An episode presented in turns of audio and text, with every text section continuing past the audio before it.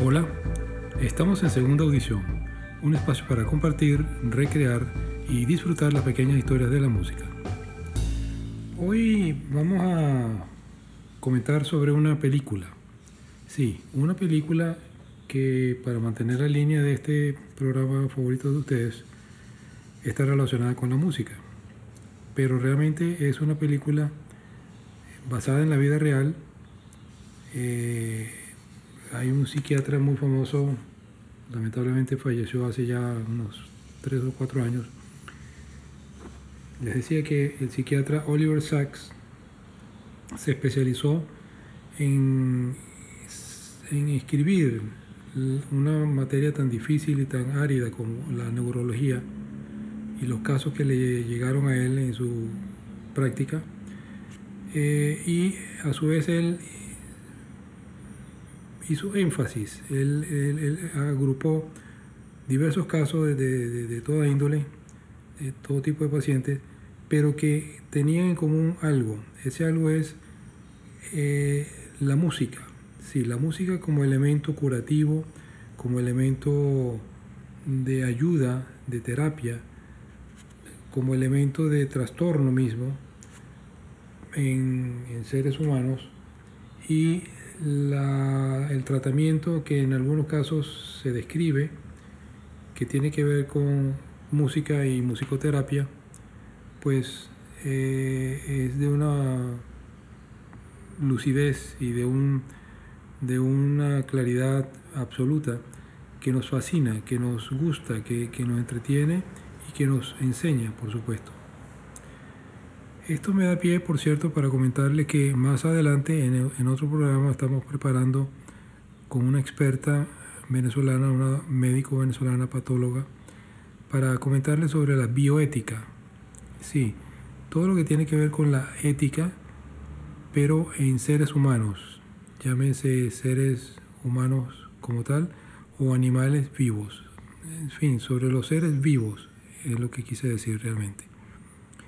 Eh, bueno, le avisaremos oportunamente, pero estén pendientes que por ahí viene algo bien interesante, la bioética en relación a la música. Pero volvamos a nuestra película en cuestión. Se titula La música nunca dejó de sonar o The Music Never Stopped en inglés. Se trata de un joven que en su tardía juventud eh, se va de su casa molesto, bravo, por una, un percance que tuvo con su papá por cuestiones de música justamente. Al muchacho le gustaba la música y en, en algún momento invitó a sus padres a ir a un concierto tuvieron un malentendido fuerte. Al llegar a casa se dijeron cualquier cantidad de cosas y en ese momento aparentemente pues el muchacho se fue de la casa y no regresó sino 20 años después, pero regresó vuelto leña. ¿Por qué? Porque tuvo un percance neurológico, un percance cerebral, un tumor que le dañó de una manera irreversible la parte del cerebro que le permite distinguir el pasado del presente. Y eh, realmente solamente guardaba y con, acceso no del todo fácil la memoria del pasado y del presente no tenía memoria. Este ensayo de Oliver Sacks que tituló El último hippie, The Last Hippie,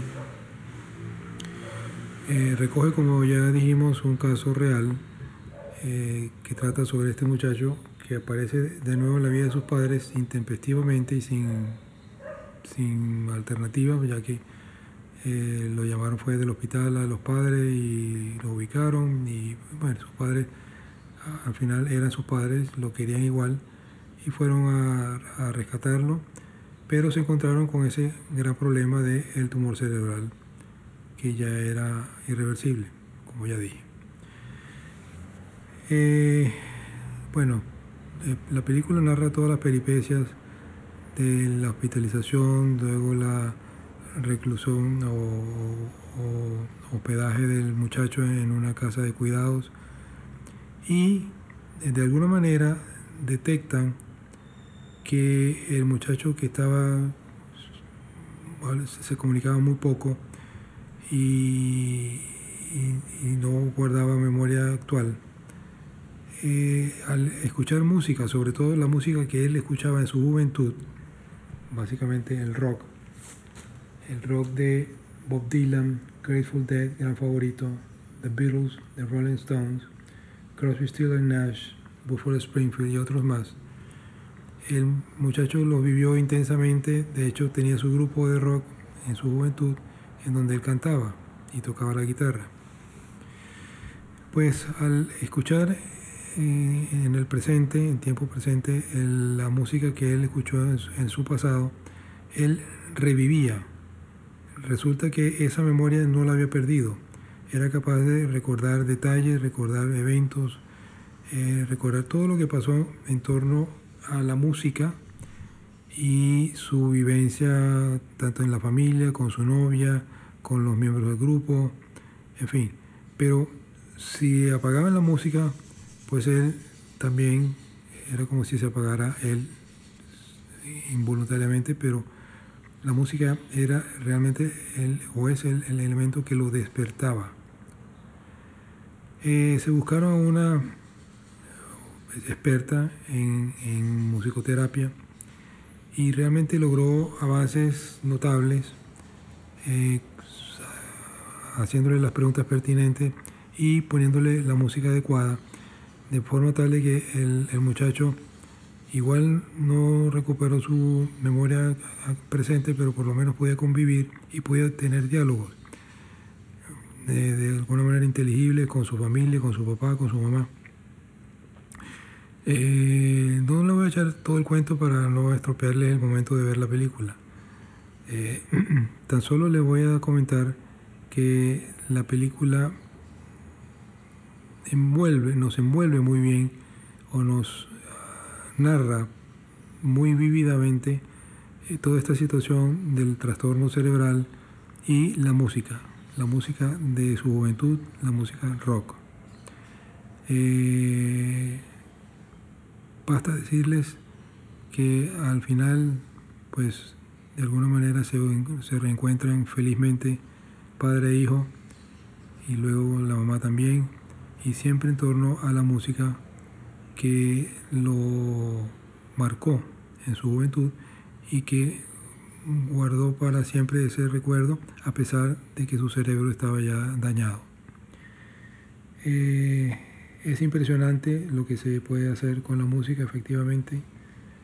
Es, eh, como ya todos sabemos, es notorio el papel importantísimo que tiene la música para recuperar, transmitir las emociones y los sentimientos en los seres humanos.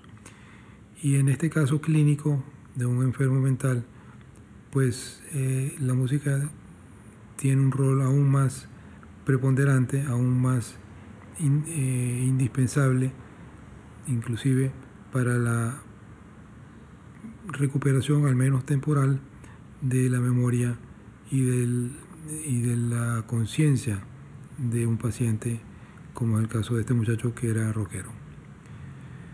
Se la recomiendo ampliamente, eh, la música nunca dejó de sonar, The Music Never Stopped, basada en un caso de la vida real, un paciente del doctor psiquiatra Oliver Sacks.